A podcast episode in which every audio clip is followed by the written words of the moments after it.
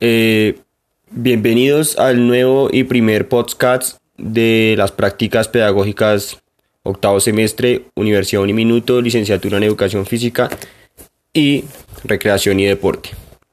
El guion cuenta con la primera pregunta que es ¿cuál considera usted que es el aporte más importante que este autor realiza a la educación física, la recreación y deporte y por qué? Bueno, pues estamos hablando de Pierre Parlevas, alguien que define la educación física como, el conocimiento o una conducta motriz. Eh, también nos hacen la pregunta de, ¿pero qué es la conducta motriz? Y pues muchos autores está leyendo, o sea, leyendo esto a Pedro, no, a Juan Pedro Rodríguez Rivas, dice que son comportamientos cuyos datos son observables y que es vivido de forma consciente o inconsciente por la persona que actúa. Eh, ¿Cómo podemos identificar esto, este, esta definición en la educación física? Eh, se puede identificar en el momento en el que hacemos un seguimiento a cada individuo, a sus conductas motrices únicas y personales. Que ¿Cómo la podemos identificar en la recreación?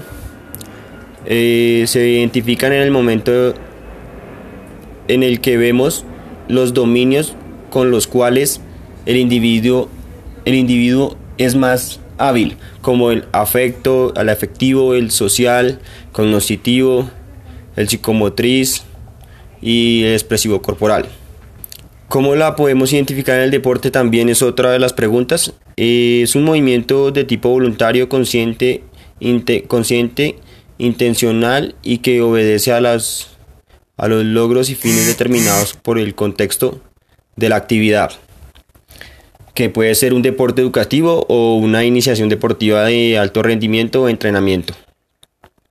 Eh, todo esto, esas primeras preguntas tienen un inicio o, un, o una meca que podemos llamar la praxiología motriz.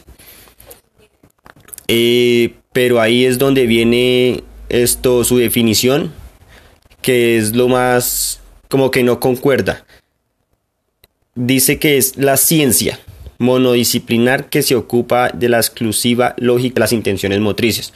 O sea, digamos que para darle un significado a todo lo primero acerca de la conducta motriz, tendríamos que quitarle ese nombre y ponerle praxeología motriz, no más, porque dice que esto se manifiesta en un juego motor, en un deporte, en la actuación ambiental, expresión motriz e introyección.